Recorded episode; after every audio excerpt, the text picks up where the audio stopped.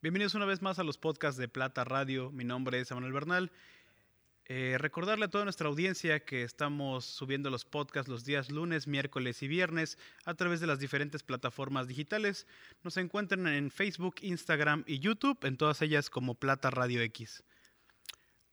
Hemos platicado ya con diferentes personajes de diferentes pueblos, diferentes comunidades, eh, así personajes importantes que han formado parte de la historia de sus pueblos, la historia eh, que así nos han venido a contar de cómo eran los municipios del estado de Morelos en la antigüedad, anteriormente.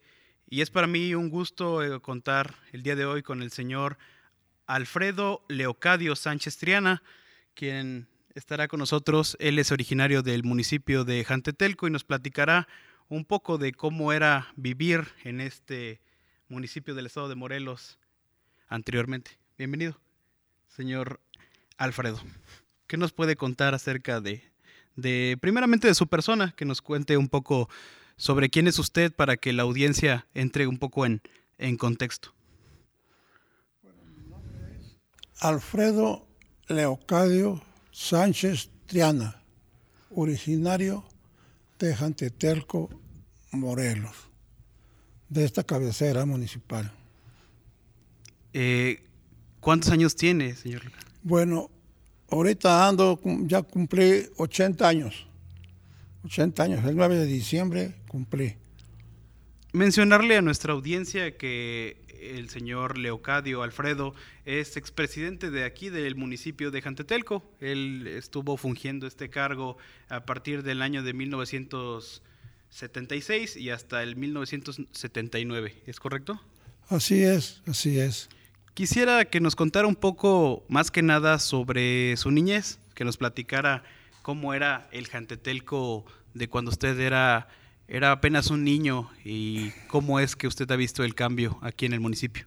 Bueno, yo me acuerdo que en el tiempo de mi niñez,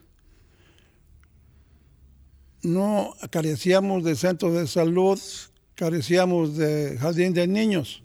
Bien. Únicamente la pura primaria, que estaba en el centro de la cabecera municipal.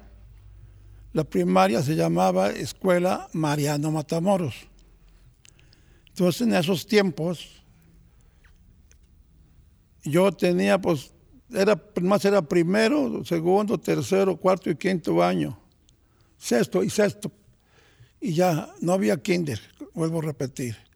Y se, entonces acostumbraba dar clases los maestros dos veces al día. De las ocho de la mañana a la una. Y ya de la una regresábamos y a las dos comenzaba la otra clase en las tardes. A las cinco salíamos. Y cuando algún chamaco, como que a mí me tocó, llevar tacos a mis papás y a mi hermano al campo, que en ese tiempo trabajábamos de la tierra con bueyes les llevaba yo de comer rápido mi burrito y me regresaba yo a la casa de ustedes a comer y otra vez a la escuela. Así fue como yo llegué a cumplir mi primaria. Correcto. Nomás la pura primaria estudié los seis años de primaria, antes no estaba el kinder y era en dos horarios. No había kinder, no había nada de esas cosas, ni lo conocíamos. Los horarios, eh, las materias, así lo que aprendían eh, en, la, en el turno de la mañana y lo que aprendían en el turno de la tarde, ¿eran materias similares? ¿Qué es lo que veían? Pues las materias eran, en esos tiempos, primero, en primer año, como no había kinder, primero hacer las bolitas los palitos y luego contar las cinco vocales. Ya primer año, ya enseguida, ya el segundo, ya nos empezábamos a deletrear, a, hacer los números y, luego empezar a leer. Y al tercer año ya un poquito más. Y así fue, poco a poco eran las clases de aquellos tiempos. Y, este, y todavía nosotros, mucha gente, usábamos calzón, usábamos blusas. ¿eh? Unos traemos sombreritos charro, otros sombreritos de petate. Sí. ¿qué se tiene de provincia? De Así sombrerito fue de, de palma. Desde niñez, en esos tiempos. Eh, pues eh, eso es la, la intención de, de que esté el día de hoy acompañándonos en el, en el set de, de Plata Radio, que nos platique así su experiencia, eh, las vivencias que sin duda serán interesantes recordar. Eh, hay diferentes personajes de el pueblo de Jantetelco y nos gustaría saber un poco, además de, de- del tema escolar, seguramente eh, gran parte de su niñez la vivió en el campo. ¿Cómo era el campo de Jantetelco? Pues, Jantetel Jantetel con esos tiempos, este, me acuerdo que a mediodía, casi por cuando sembrábamos en el temporal, siempre llovía en el día. Siempre, cuando no temprano, a las 10, 11 de la mañana, sino a la 1, a las 2. Luego mi mamá iba con mi hermana a dejarnos de comer con mi papá y, este, y en el camino les agarraba el agua. Y cada rato en las tardes ya no terminábamos de trabajar. Llovía mucho, bastante. Ahora sí se ha escaseado el agua. Ahora sí, ya tiene bastantes años que no llueve en el día. Rara, rara la vez que llueve en el día. Siempre en las noches, en las noches. Y las, el agua es más puras llovinas, pura escasez de agua. Ya no es lo mismo de antes. Había mucha agua en abundancia. Venía el río de agua todo el tiempo. Las barranquillas del Cerro Gordo todas las barranquillas siempre de agua. Ahí me acuerdo que nos íbamos a bañar, llevábamos a, a mi mamá, a mi hermano, o sea, a lavar ropa. Y allí nos bañábamos con agua tibia, bonita, porque estaba corriendo, que siempre estaba lloviendo en el temporal. Y estaba corriendo el agua y estaba, pues, este, era agua higiénica, limpia. Sí. Y ahora todo eso se ha acabado. Todo eso ya se terminó. Ahora nomás tenemos pues, como toda una normal arriba de 1100, que es, que es este, normal, este, puras aguas negras, Es lo que viene. en- puro en enfoque ríos. infección hay en el campo. De ahí beben agua los animales y luego comemos esos animales y pues ya vienen infectados y no podemos saber la vida de nosotros, la, la salud, cómo venga la salud. Y esos eran los tiempos de antes. Y ya este, en la escuela, pues ya llegué a primer año, segundo año, tercer año, y nos fuimos ahí. Ya cuando terminé mi cuarto año, ya el sexto ya, ya no lo terminé. Por la cuestión de que mi papá, como sembraba y teníamos que ayudarle a- para el maíz, nos íbamos a trabajar. Tuve un hermano mayor, pero ese de, se fue luego, luego a la línea de la Estrella Roja de cobrador y ese nos mandaba el sustento. Sí. Y así nos fuimos temporalmente ayudándonos unos con otros, adelante, adelante.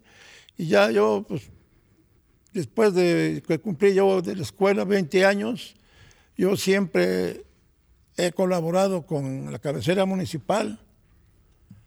En aquel tiempo me acuerdo que como por el año 58 fue presidente, no recuerdo exactamente la edad, pero fue presidente municipal, Casimiro Barreto, que usaba calzón, blusa y siempre andaba con su cotón aquí terciado. Y ese me mandó traer para que yo lo apoyara a cobrar la luz. Ok. Entonces, búscate otro compañero. Y ya busqué otro que se llamaba Leonides Vidal Salas, que últimamente nos hicimos compadres. Nosotros cobrábamos la luz, nos agarrábamos a un cuartel de cada lado a cobrar y luego cada quien una colonia. Sí. Y ya entregábamos el dinero al presidente para que pagara la luz. Todo gratuitamente, era pura labor social. Y, y así sucesivamente. Fuimos creciendo. Ya después de- salió él de presidente, Casimiro Barreto, y entró otro que se llamó Hermilo Cedeño, Pineda. También me mandó a traer y ese ya me, me nombró presidente de la Junta de Mejoramiento Moral, Cívico y Material. Y él nos decía, usted tú eres presidente de la Junta Moral, Cívica y Material. ¿Sabes lo que es la moral? Digo, pues no sé, quiero que me digas. Si cualquier parejita en el parque está haciendo un mal uso delante de los niños, ¿De la vía por la atención. Por eso es Junta Cívica Cívica. moral y moral y material para que si ustedes pueden algún día que hagan un baile, una fiesta y hay fondos, puedan hacer un empedrado, puedan hacer una banqueta y nos, nos ayuden con el municipio. Sí. Y así lo hicimos. Me acuerdo que el primer año que fuimos, yo empecé a trabajar como presidente allá en el dormitorio. Primero un señor que se llamó Ernesto Vidal, el papá de Leonides Vidal, que fue mi compadre, que cobraba la luz conmigo, Junta de Mejoramiento, y él puso enfrente de la, de la calle de Mariana Matamoros, ahí puso él un piso de cemento, y nosotros después lo completamos, porque quedó de un baile fonditos, entonces ahí nos íbamos, pues era la Junta de Mejoramiento Moral, Cívico y Material no nomás como ahora ya más se nombra, es Junta de Mejoras. Junta de, así le mencionan ahora, la Junta de Mejoras. ahora sí se nombra, Junta nomás de Mejoras, de Mejoras, pero, pero ya no se lleva a cabo completo, es Junta de Mejoramiento Moral, Cívico y Material. Claro. Sabemos que la moral es saber el, hacer el bien para este, evitar el mal y esto no lo hacían las chamacas ahí haciendo sus variedades y todo. o la dualidad, así es. Así es, así es.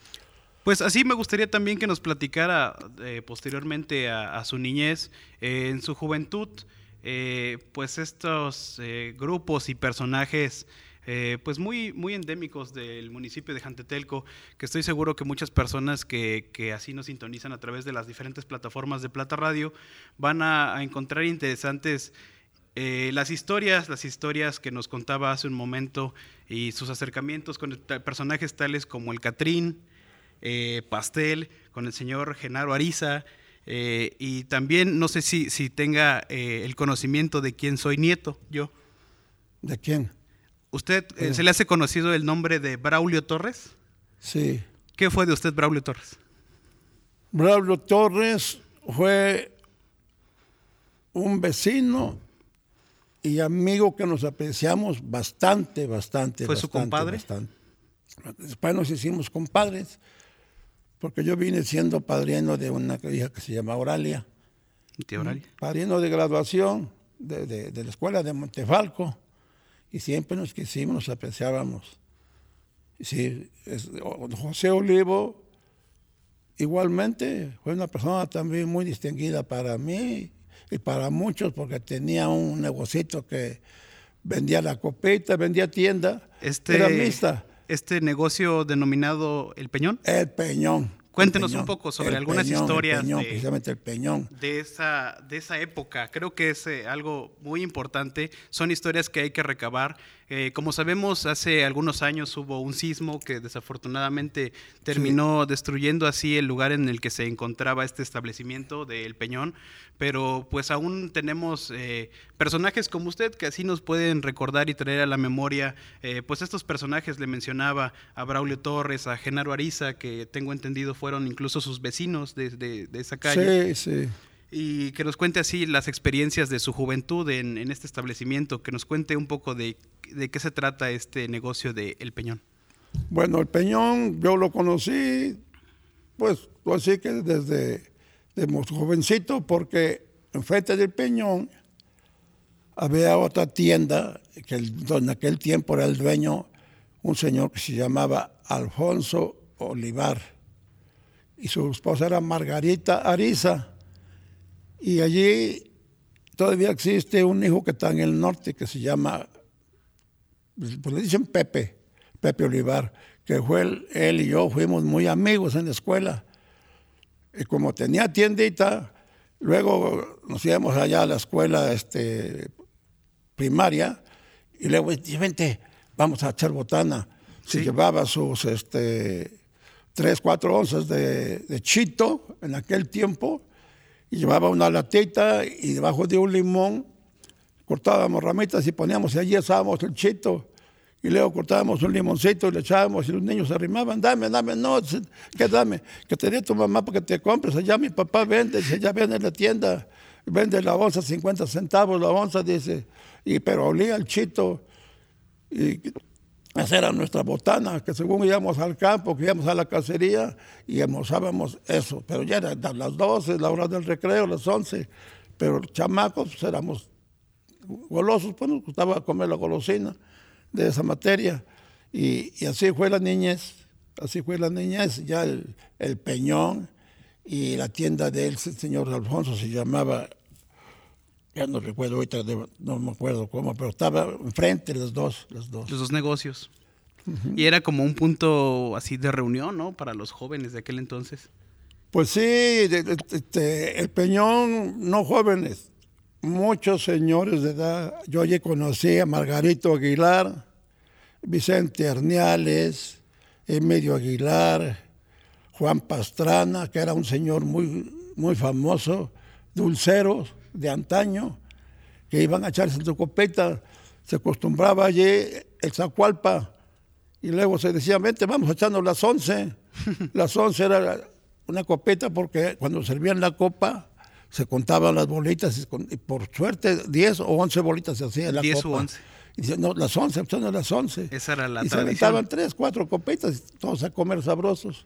Y yo luego pasaba ahí, yo luego a caballo, y me luego, ven, ven, ven, me decían a mí como sobrenombre Bocho. Ven, Bochito, ven, echate una copa. No, no, no, dice José, ándale, tómate una copeta, me a comer. Pero ya tenía yo 14, 15 años, ya iba yo para arriba ya.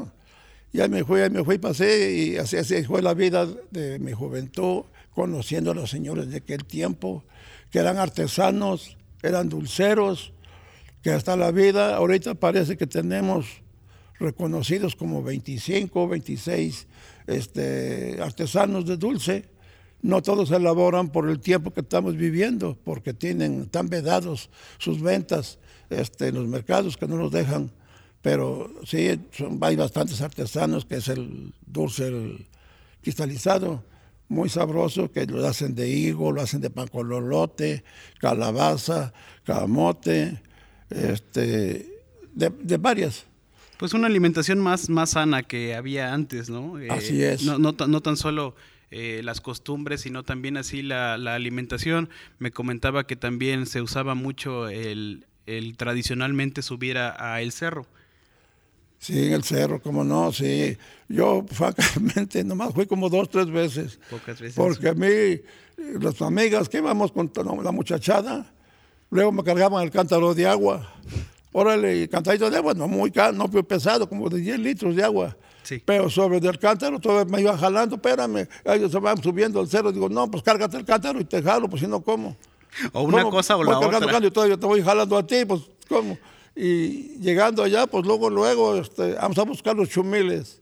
Y ahora a empezar a buscar los chumiles en las rajadoras, en los árboles, en los encinos, con miedo porque luego están ahí las culebras. Sí, pero con, no, no. Con miedo, no, pero con mucho cuidado. Siempre, y ya, ya, las mujeres luego leo poner el comalito y asando cecina. Y ya otro cargando el morcajete y a puro taco de chumiles con, con cecina, pero pues, nos dábamos unos agarrones. Sí, sí, sí. sí. Y unos subían a la, a la, cruz, unos llevaban flores, vamos a, vamos a aflorar la cruz, y la afloraban. Otros llevaban cuetones, para saber que habíamos gente allá. Otros luego nada, y así sucesivamente era todo campirano. Las tradiciones de antes. Las tradiciones de antes, esas son costumbres, ahora ya se ha dejado un poquito eso, porque pues no sé, ya, sí todavía van, pero ya no como primero. Antes decíamos que cuando comenzaba a zacatear el zacate, este, el chumel se alborotaba y se subía al cerro como abejas en bola y ya se asentaban y se era para comer pero ahora ya, ya nos acateamos, ahora ya no a las máquinas son los que cortan el sorgo. Llegan las trilladoras. Y hasta que el sorgo se corta, el chumil empieza a subir. Pero será o lo que sea, pero el chumil del cerro de aquí de Janteterco tiene mucha fama porque tiene mucho sabor, muy sabroso, quién sabe qué será. Hay chumiles de varios lados, sí. pero no es, no, no es lo mismo. Como los de Jantetelco, ningunos. Como los de Janteterco, pues hay pocos. No, no, no, no, digo, quién sabe si sean nosotros por hacer el favor al cerro, pero de veras digo, muy sabroso el chumil de Jantetelco, muy sabroso, muy sabroso. Eh, tal vez en ocasiones las nuevas generaciones pues no replican estas tradiciones que se tenían antiguamente o anteriormente por desconocimiento.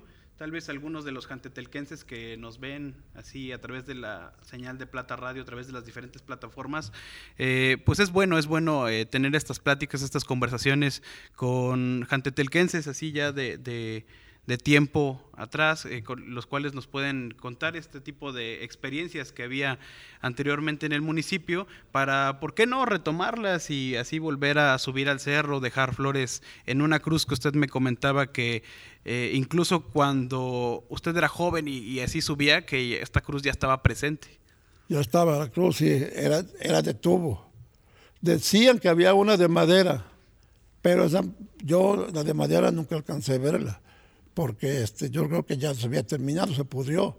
Pero los que decían, platicaban de antes que era de madera, como tipo de una viga, así cuadrada, grande, y porque está hasta la piedra pintada donde estaba. Ahora ya, ya más metieron un tubo y lo calzaron eh, con, con palos el tubo. Y cuando todavía en la actualidad hay unos que van y llevan cohetes y ponen un cotón o ponen algo para que vean que, que ahí está la gente allí y de ahí del cerro se ve bien bonito para abajo. Se ve muy bonito la carretera, todo se ve más que que llevar sus, sus lentes este, visuales o cómo se les nombra. Sus binoculares, sí, para poder apreciar un poco mejor la, para ver bien, pero se ve muy bonito, se ve muy bonito, muy bonito. Nada más que agradecerle por su presencia el día de hoy aquí en el estudio de Plata Radio, eh, agradecerle por su tiempo y por todas las anécdotas que nos tuvo a bien platicar sobre lo que fue el municipio de Jantetelco anteriormente y agradecerle mucho su, su presencia, don Alfredo. Muchas gracias. Pues gracias, gracias. Quiero aprovechar este el momento de que platicábamos de la Casa del Peñón ahí nacieron las inspiraciones de mis amigos para que yo hubiera sido presidente municipal en aquel tiempo.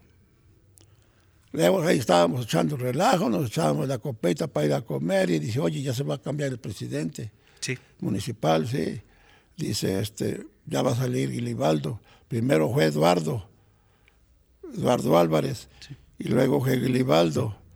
Dice, este, este Eduardo Álvarez, sí. Y luego este, no, perdón. Primero fue Guilibaldo. Y luego fue Eduardo Álvarez. Y ya dicen, ya, va a salir Eduardo.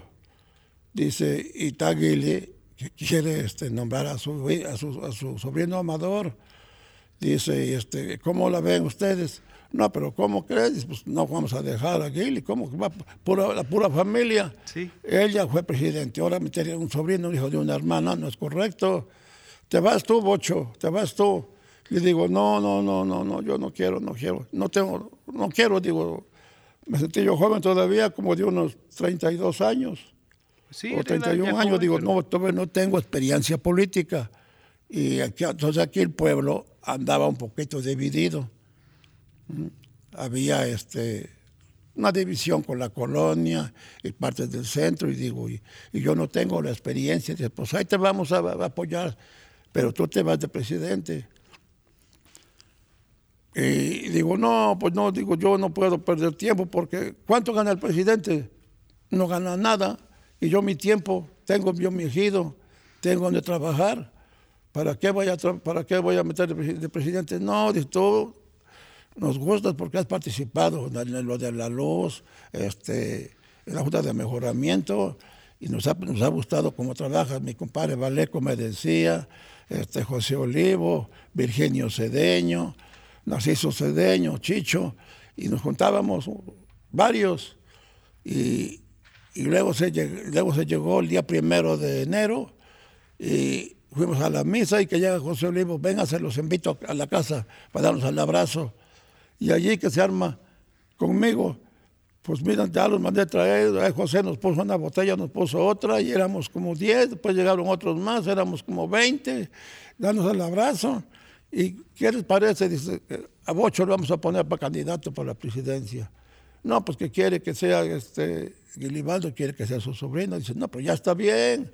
No, no, no, ya, ahora que sea este cuate. No, pues que sí, estamos con él. Y yo a que no, y ellos sé que sí. Bueno, pues ni modo. Ya me dice me dicen, este, mira, tal día va a haber una junta en el corral de Pablo Díaz. Vamos a mandar a traer ciudadanos de Chalcacingo, de Amayuca, de, de, Tenango, Y aquí nosotros nos vamos a juntar para que hagamos allí la reunión y a ver qué propuestas hay. Y allí en esas propuestas yo digo, miren, yo ese día posiblemente no vaya a estar porque tengo este un, compromiso con mi novia que ese día la voy a pedir. Y ya había... El día de la reunión. Ya había Narciso, a, a, Virginia, había Narciso, a mi papá, a mi padrino Andrés Sánchez y Tomás Barreto me van a acompañar a pedirla y vamos a ir hasta un pueblo que se llama San Vicente Chilmahuacán o de Ozumba, de Ozumba, municipio de Ozumba. Dice, pues, a ver, ¿cómo le has tú a estar? No, pues la Junta ya está, dice, la vamos a hacer. Pues yo no digo, no, no, no, no, no, no, no quiero, yo que me voy a pedir a mi esposa con las personas que me había invitado. Tenía su compromiso. Mi compromiso, a cumplir mi compromiso. El otro día que llego aquí a la casa de Telco, y todo el mundo me encontraba y me abrazaba. Felicidades, felicidades, felicidades. ¿Y ahora qué? Si no, no es mi cumpleaños, ¿por qué no? Dice, si anoche hubo una asamblea y te nombraron que tú vas a ser nuestro presidente municipal para la próxima. Le digo, ay, salieron con su capricho. Dice, sí, este, don Odilón Cedeño propuso a, este, a, a, a Cecilio Moreno. Dice, este, Odilón aquí la Palomilla Grande, Virginio, todos ellos te pusieron a ti. Y el Ibaldo propuso a su hijo, a su sobrino Amador. Dice, tú sacaste como 82 votos. Ellos nomás como de 10, como de 12, dice. Tú te la llevaste. Híjole, digo, pues ni modo, ya que. Dice, digo, pero pues yo no quiero, todo, estoy, me siento joven, no tengo experiencia en este aspecto. Dice, miren, ya te pusimos a don Boni Cedeño Domínguez. Okay. Ya es persona de edad para que él te asesore. Y a Norato Medina, ese va a ser tu, tesorero de Hacienda, porque en aquel tiempo nomás éramos presidente, síndico y tesorero y ya. Y se acabó. Y sin sueldo, sin nada. Era un cargo pues, honorífico. Pues, ni modo, ya llegó este el término cuando ya este, se tocaba elegir. En ese tiempo era diputado Isa Gutiérrez Rebollo de Juanacatepec, de los grupos de los charros, y apenas había entrado y vino a verme, tú eres candidato y yo soy, no, me gusta bien, Bochito, me gusta, me gusta, me gustas bien, dice, qué bueno. Aquí voy a estar contigo el día de la toma de posesión. Yo vengo contigo, estoy invitado a otros municipios, pero yo voy a estar contigo. acá. Y sí, aquí estuvo y pues ni modo, se hizo la ceremonia y fue como cumplí, como cumplí de presidente municipal. En esos tiempos no había este, policía municipal. Se acostumbraba veintena, que eran 20 gentes, y con dos cabos. En la noche vigilaba uno y en el día, a la expectativa, otros. Y entonces yo pues me vi obligado porque ya asaltaban en la laja, había asaltos y los mandaba yo y no querían ir porque no tenían portación de arma y ni sueldo. No, ¿cómo vamos a ir si no, no ganamos nada? Estamos arriesgando la arriesgando vida. la vida. Y yo digo, bueno, yo voy a ir con ustedes. Sin, siendo presidente, siendo presidente municipal, no era mi deber. No yo los voy a apoyar porque yo les dije, digo, miren, siendo una autoridad, es uno como padre del pueblo, que tiene uno que ver por los hijos. Entonces yo ya acepté, ni modo, me veo obligado a andar con ustedes y hacíamos retenes. Y sí, encontrábamos unos este, armados y nos traíamos para acá y órale, y así, y ya levantábamos sus, sus este, se llamaban actas, levantábamos la acta y este, con no, no, volver a reincidir y le dábamos la arma sin cobrarle multa. Pero por esta vez te, te la vamos a dar. Pero esta vez se te perdona, pero no vuelves a reincidir. No tienes por qué andar armado aquí en la vía pública. y sobre todo con escopetas, ¿por qué? Entonces les llamé la atención y fue como se fue alejando la, este, los delincuentes. Y yo salí en las noches y les daba yo, la, yo, le hablé al procurador de justicia del Estado que me apoyara para que este, se armara mi policía municipal. Digo, ya no va a ser Ventena, ahora va a ser policía municipal. Digo, voy a hablar con los ayudantes de cada pueblo para que nombren también su policía, de cuántos son, y que me den todos sus nombres y todo, y digo, hacer todo, digo, y yo quiero que me autorice usted. ¿Cómo no, señor presidente? Estamos a las órdenes. A lo que usted quiera, ya me dio una orden porque la judicial era muy arbitraria. Venía y no respetaba que fuera uno ventena, que fuera no, no, pero no tenía que comprobarse. Entonces ya yo les di credenciales me fui a, la, este, a una imprenta aquí a Cuaucla, mandé a hacer credenciales con su esquina tricolor y su fotografía, y allí le puso su policía. Ahora sí, digo, quiero que por favor me vigilen. Cuando haya bailes, cualquiera que se pase de listo, primero háblenle. Una vez. Advertencia. Dos veces, por favor, mira, mano, cálmate, contrólate. O le sigues. Digo, la tercera vez ya no, a la cárcel. ¿eh? Digo, porque de ese modo, es que no, no obedecen, pero primero háblenles, no abusen, no abusen. Y así fue. Entonces en ese tiempo se acostumbraba mucho a tomar en las vías públicas y por donde quiera vías, botellas quebradas, vidrios.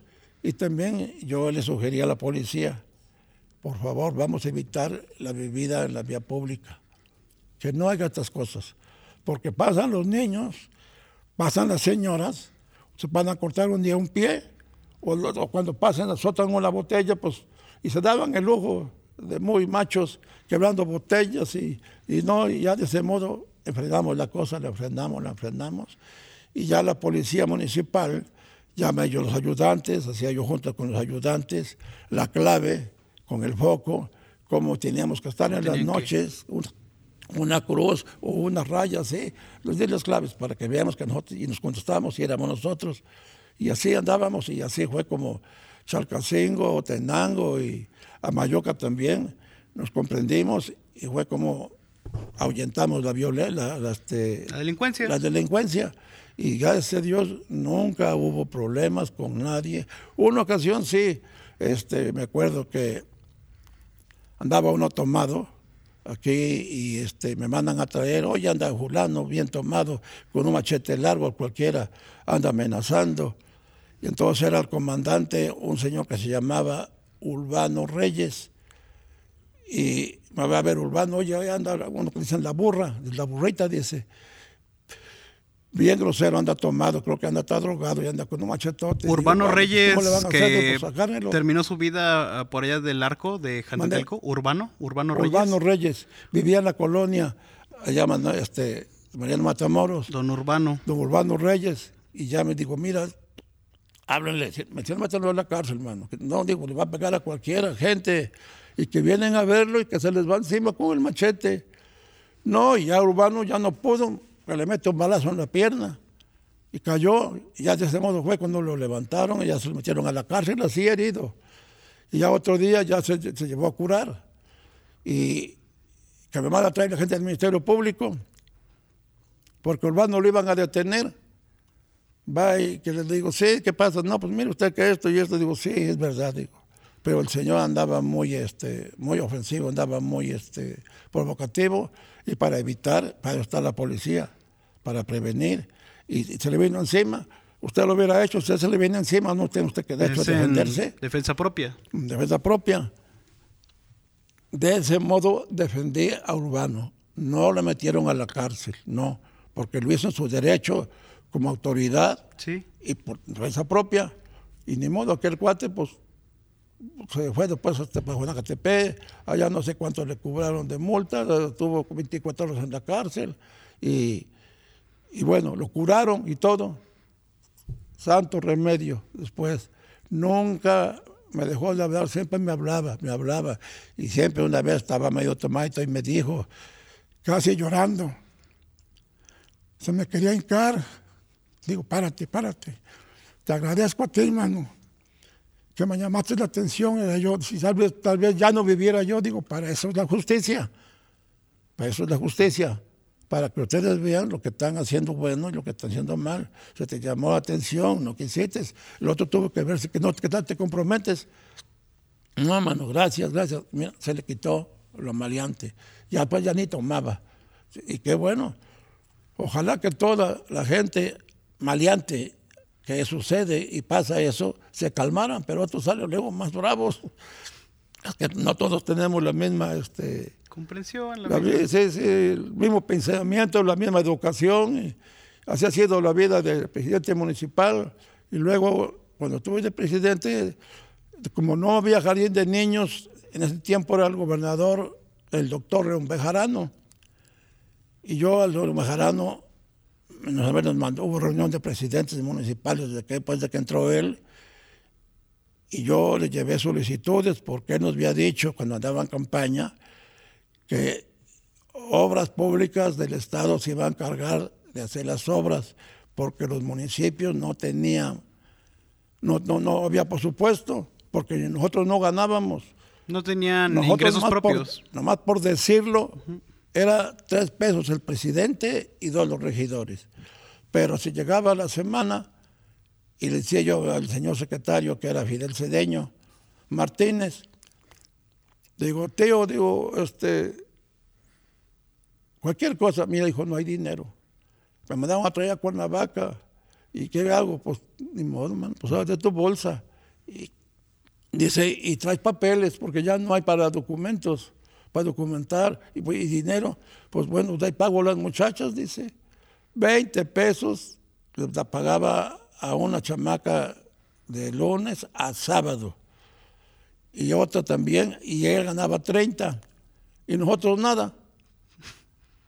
Y mi compadre Valé con ese tiempo era el, taxi que tenía. El único y nos llevaba a cazar a, Tenango, que a Macharcacingo, Mayuca, ahí vamos nosotros a cazar, más casi lo que se le cobraba era para el taxi. No quedaba el dinero, no había, no había, no, no se podía, no, se, no había, por supuesto. Híjole, ¿y ahora cómo le vamos a hacer? Pues ni modo, no, ya andamos apurados. Nosotros en la política, me acuerdo que nos gastamos como, como 10 mil pesos entre los tres, porque el gato nos mandaban a traer a Cuernavaca al síndico, al, regidor y, yo como presidente. Y yo, Paul, Paul, y decía Tío Boni, el síndico y todos, mira, cuando ya trabajemos, pues ahí veremos a ver cómo para sacar los, los gastos. Pues, ni modo, los gastos. Pues siempre eh, con esa esperanza, así fue. Pero nosotros mirando la necesidad de, este, de que no había este, fondos municipales, porque todo lo que se, se, cobraba de documentos, que actas de nacimiento, y eso era muy poquito. Y para pagarles a las secretarias no, no había dinero. Había que ya sábado y nada. Entonces yo que hago un escrito al Congreso, que nomás íbamos a trabajar lunes a viernes, porque ahora sí como se nombra la semana inglesa, porque no alcanzaba, y me lo aceptaron. Y ya yo el 76, ya 77, ya nomás trabajábamos del, lunes a sábado. Y ahí empezamos a trabajar así. Y que me dice don Eduardo Álvarez, dice, oye, nosotros no cobramos la participación estatal, ni Gili, ni yo. ¿Por qué no la cobras tú? Ya tienes un año, dice. Dice, nosotros no cobrábamos porque nos gastábamos más en las vueltas que lo que nos van a dar, muy, muy, muy poco. Me digo, pues bueno, ya que le digo a mi secretario, digo, te hago más un escrito solicitando el presupuesto municipal que de, seis años y, y, ahora siete, que no nos, no tenemos, ya que lo llevo a la tesorería, ya que me dan fecha, ya fui. Sí, nos dieron siete mil, siete mil y tantos pesos. Ya yo que me junto con el cabildo, platiqué, mira, aquí está el dinero de la participación. Y me dice un Horato Medina, dice, pues una vez nos vamos a repartir porque tenemos gastos. Digo, miren, sí es bueno, lo que dicen está bien, yo también tengo gastos. Y este, pero, pero no tenemos carro. No, la policía, ¿cómo se va? Ahí le va dando ray mi compadre Valeco. Vamos a Tenango, vamos a pagar coche. Este dinero quiero para que compremos una camioneta, aunque sea usada. No, pero nosotros cuando vamos a, a cobrar nuestro dinero, digo, pues esperaremos, veremos, veremos, veremos. Digo, que quiero que me digan que sí. A luego. Que digo que sí, pues de modo, si queremos o no, pues aceptaron. Ahí mi tío Fidel, asentando, lactan el cabildo, el acuerdo que tuvimos. Ya este, me fui a Cuaucla por aquí, en Cuaucla está la Guadalupana, había un este, sitio de camionetas y había una camioneta blanca, ya media camioneta, este, tenía nombre La Paloma y que y digo, oye, no me la vendes esa camionetita, quiero, ¿cómo no? ¿Cuánto quieres? Dice, pues demos usted nueve mil pesos. Digo, no, pues está cara, está cara, no, no, no, no. No, está cara, mano. ¿Por cuánto le gusta? Yo me gusta pagarte seis mil pesos. No, dice, dice que seis mil. No, no, dice, mire usted, ni usted ni yo demos usted seis quinientos. Digo, bueno, déjame. Está bien. Ya que veo que les platico al síndico y al, y al mi regidor, la vamos a ver. Dice, pues no la llevaremos, no la llevaremos, dice, tome sobre 500 pesos, dice, si quiere algo, si quiere para un refresco que nos tomemos, dice, todo lo que hemos gastado, Sí. pues vamos, ya que, que nos la traemos, ahí están los 6.500. Ya nos los echamos la comida, los otros 500 pesos, que en el tiempo, que el tiempo, pues ya, fue como Jantetelco, tuvo la primer camioneta en el municipio, siendo yo presidente municipal. Y ya, qué bueno. Ya con eso ya y- mandaba yo a la policía. Y como Severino Villalba, luego lo- hablé como secretario particular, pero digo, bueno, no hay sueldo. Quiero para que maneje una camioneta. Dice, vas a dar trabajo. Pues digo, bueno, pues hay cuando haya manera una caidita. Pues también trabajó a favor del municipio sin ganar dinero pero le agradezco bastante. Luego su mujer hacía pozoles, doña Macrina, su mamá, Macri. Ajá. su, a- su mamá Macrina. Y este, y sí, y luego allá lleva yo a la policía, pues dale usted, a los policías, este, la ventana, pues su pozolito, no ganan nada, pues, y ahí le quedó de ver, y ahí venía pagando los 8, 15 días pagando ahí la señora. Y así fue como el municipio se fue levantando, levantando. poco. Entonces yo a Bejarano le dije que carecíamos de un jardín de niños y un centro de salud, porque yo me daba cuenta de que cómo se sufre, pues así sufre- se sufre y sufrimos. Los que no tenemos el medio para curarnos, pues buscar la manera. Y ya le dije al Tom Bejarano, dice, mira, este, Alfredo, consígueme lugar el centro de salud, procura que sea céntrico. Y vamos a hacer el centro de salud con todos ote- utensilios por ahí, cuál es el nombre, Sí. con todo lo que se ocupa. Digo, y luego nos seguimos con el jardín de niños. Digo, jardín de niños también ya tengo la, ya tengo el lugar. lugar. En ese tiempo había un señor que se llamaba Santiago Palacios y aquí atrás estaba, el estaba el rastro y enseguida estaban unos lavaderos y luego su casa de él quedó este, intestado. Entonces quedó el encargado como del del- de los lugares don Antonio Pastrana, que decían el borrego. Y yo mandé a traer al borrego a la presidencia y le hice saber, digo, mira, mano, carecemos de un jardín de niños. Y, y no, lo, no lo hay. Y ya lo solicité con el señor gobernador y dice que sí no lo va a hacer, pero que quiere el lugar. Así que yo te pido el apoyo. ¿Cómo no, Alfredo? Dice, si anda para una labor social, ahí está. Agarren el lugar. Digo, si te quedó intestado y tú vas a denunciar el intestado, es cosa tuya, como familiar del difunto, pero si me dejas, ¿cómo no? Y ya este, vino el arquitecto de Cuernavaca que me mandó el gobernador y ya fue donde nos dejó el lugarcito para, para hacer, ahí se hizo el jardín de niños del municipio de Jantetelco con dinero de obras públicas del Estado. Y luego este, el centro de salud, me dice él, ya tiene su lugar, digo, ya lo tengo. Entonces, Gilibaldo García en ese tiempo era diputado, salió de presidente y se fue diputado. Entonces yo le dije, digo, eh, ya era mi padrino de velación, fue. Le digo, padrino, digo, ¿por qué no me, me echas la mano? Sí, dime, fello.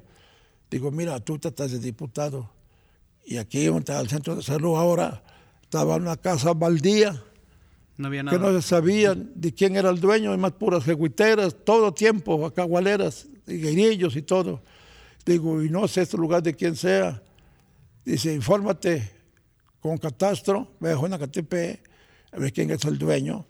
Y sí, a perder tiempo, sin sueldo y sin nada, a andar gastando de mi bolsa para investigar el lugar del centro de salud.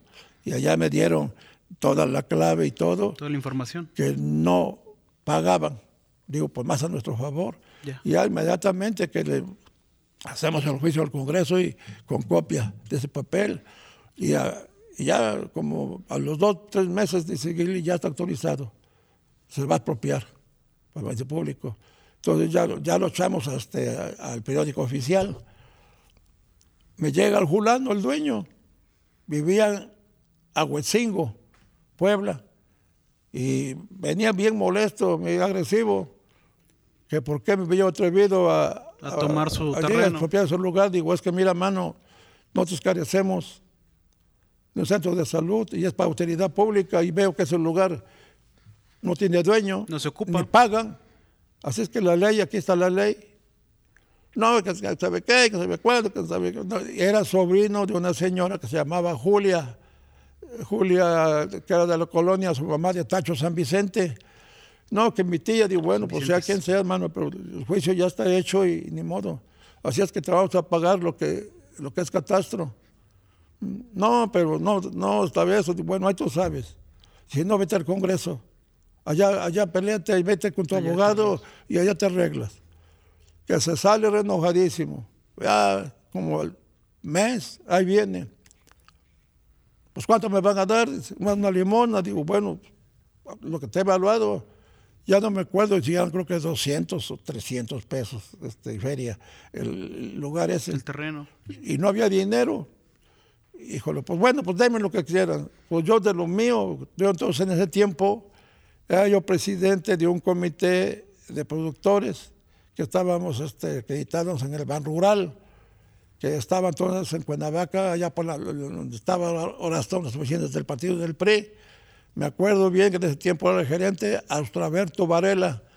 Y yo como presidente tenía los centavos de mis compañeros del comité que, que estaba yo. Aquí está tu dinero. Digo, tío Fidel, hágale usted un recibo. Ya que le un recibo. Ya, listo. Ya luego, te- otro día me voy a luego con la vaca a, a dárselo al Congreso, donde ya estaba autorizado y con copia al gobernador. Luego, luego, pues ya. Y entonces en ese tiempo, ya era yo, ya era yo presidente, tenía yo un terreno allá en Potrero Largo que me regaló el difunto Leandro García, que fue esposo de mi tía Rafaela. Dice, mira, este terreno son como cuatro hectáreas, Alfredo, más que tiene mucha piedra. Yo no lo siembro. Te lo voy a regalar. Ah, pues gracias, gracias, tío. Le dice yo, tío, gracias. Entonces había mucha piedra de voleo. Entonces en ese tiempo estaba fincando don Ángel Torres aquí en Tlahuica. Y fui a ver a don Ángel, digo, don Ángel, este, ¿nos interesa este por una poca de piedra? Que sí, como no, Alfredo, sí. Dice, te voy a mandar a Julián Caravantes, que era su trabajador de carros de volteo, para que vaya a verla. Y ya vienes con él, órale, ya cogimos el carro de volteo, y todo. Ya viene don Ángel, dice, ¿cómo? No, está muy bueno, está grande el campo, dice, "pa- bueno, órale, Alfredo. ¿Cuánto vas a querer? No, digo, pues, nada, don, más quiero que lo limpie usted porque voy a, voy a sembrar y voy a desempedrarla con, este, con una máquina subsuelo. Pues ya, luego lo voy a ver para lo del, para lo del centro de salud. Como tenía sus manos de chango y carros de volteo, digo, Ángel, digo, ahora yo le vengo a pedir otro favor. Sí, mi presidente. Dígame, Digo, ¿qué se mira, se va a construir un centro de salud, pero carecemos de maquinaria Para rascar. y para el carro, para escombrar y todo. Alfredo, siendo para ti, ahí están los carros disponibles y la máquina, a la hora que quieras. Y ya vino el, este, el operador, le mostramos todo con el arquitecto de Cuernavaca, que mandó Bejarano, y ya se hizo la parte para el reto de salud y me entregó por escrito, por supuesto, que eran de 95 mil pesos en aquel tiempo, todos los utensilios que se iban a ocupar. Ah, pues está bien, ya, yo, pues ya yo al pueblo le informé, mi, mi- mi informe de cada año.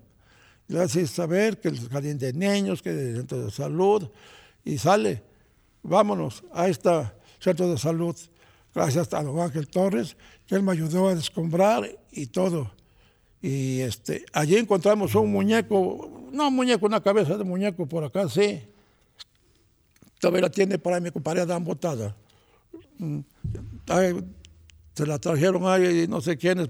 Yo pensaba verlo entero, pero no, lo partió la máquina. Pero no, no, no, no tenía nada, ni papel siquiera, nada. Así fue la historia del centro de salud, del jardín de niños. Después, en el 77, yo 77, teníamos una campana que decían que en aquellos tiempos la tocaban las mujeres, que cuando tocan las mujeres se abre. Ya estaba abierta así, tenía una rajada así la campana, así. Así, y se oía como bote ya no se oía bien. Entonces, este, por medio de las amistades, me informé que allí en Tlaxcala había un señor que sabía fundir campanas. Y lo fui a ver. Y ya vino y subimos a verla. Y sí, dice, lo voy a fundir. Bueno, ¿de en cuánto sale? En tanto. Y ya este dice saber el pueblo en una asamblea. Y dijeron que sí, iban a aceptar. Nos tocaba la cuota de asientos, 50 pesos por, ciudad, por ciudadano. Pues ya se bajó la campana, el difunto Centeno. Había uno que vivía aquí, que se casó con la señora Cecilia Domínguez, que era hermana de Gaspar Domínguez, que trabajaba en Casasano. Y ellos tenían malacates o grúas para... de- ellos trabajaban en el ingenio. Dice, mira Alfredo, yo voy a cooperar con eso, yo te voy a traer todo ese- toda esa herramienta que hace falta para bajar la campana. Ah, pues sí, cómo no. Ya bajamos la campana y en ese tiempo pesaba 900 y tantos kilos la campana. Y ya compramos bronce, lo que se pudo, como pudimos, y este otro metal que me pidieron, el señor ese, dice, nomás que el día que vaya yo a fundirla, quiero que invite usted a la, a la gente del pueblo que vengan y, y, este, se van a formar rezando un rosario. Y las que tengan voluntad de cooperar, aventar al horno un anillo de oro, o una esclava, o una medalla, o eso, vayan montando allí para que se funda, para que lleve oro. Eso, eso le da mejor sonido. Y así fue, le hice saber a la gente, y así fue como se fundió allá, este, aquí en la iglesia, en, el corralito, se hizo el, el lugar para poner este, el- a fundirla, y ahí la gente empezó a rezar y entraban formados y echándole todas sus, nada recibí yo, todas sus clavas, su anillo, todo para la campana, y luego el bronce se fundió, ya tenía el molde ya se vació él como a su trabajo, ahí está la campana, lo que se pudo haber hecho con el pueblo, sin nosotros tener sueldo ni por supuesto. Cuando, así es que cuando se quiere trabajar, se trabaja y cuando no, Así fue mi vida como de presidente municipal, de joven, cuando íbamos a la escuela, y no sé qué otra cosa quieran preguntarme Pues más adelante. créame que, que lo que nos ha contado el día de hoy ha sido muy interesante para un servidor. Creo que son historias que así deben de contarse y deben de, de preservarse. Tenemos ahora la oportunidad de a través de los medios de Plata Radio poder contar con pues la crónica de lo que nos está platicando de esas historias de antaño de Jantetelco. eh, que, que nos menciona cómo es que se conforma el jardín de niños, el centro de salud, se obtiene el primer parque vehicular para el municipio de Jantetelco, la creación de la policía municipal y nos ha mencionado ya tantos eh, personajes que son hasta la fecha muy conocidos y muy queridos para los pobladores de Jantetelco. No me queda más que agradecerle y eh, pues reiterarle la invitación para que ojalá eh, en una próxima emisión podamos volver a contar con su presencia y nos cuente aún más historias sobre, sobre el municipio de, de Jantetelco. Por el momento es ya momento de, terminar la entrevista, pero agradecerle mucho su, presencia. Díganos. Aprovechando lo histórico que tiene Jantetelco, cuando se terminó la, el jardín de niños, les hice saber al, cabildo que ya se había terminado y todo. Digo, ahora al jardín de niños, ¿cómo quieren que se le ponga? ¿Qué nombre quiere que se le ponga? Y dicen ellos, pues no sé, tú qué pienses. Me dice mi tío Boni, el síndico. Yo, yo para mí, mi idea es que se le ponga Jardín de Niños María de Díaz. Mariana de mi Díaz. Tío, Mariana de Díaz, mi tío. ¿Quién es esa? Tío, ¿no se acuerda usted que fue Mariana de Díaz? Pues fue la mujer que le entregó los hijos a Mariana Matamoros. Ni más ni menos. Magnífico. Asiente usted el acta, don Fidel. Le dio gusto y se fue. Mi voluntad que hace Jardín de Niños llevará el nombre Mariana de Díaz, por el recuerdo histórico que tiene Jantetelco.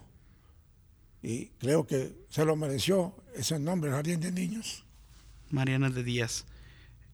Pues no me queda más que invitarlos a que sigan en sintonía viendo las cápsulas de, del podcast de Plata Radio eh, nos pueden seguir a través de las diferentes redes sociales, nos encuentran en Facebook, Instagram y YouTube, en todas ellas como Plata Radio X. Y estaremos subiendo estas cápsulas todos los días, lunes, miércoles y viernes. Yo fui Manuel Bernal, hasta la próxima.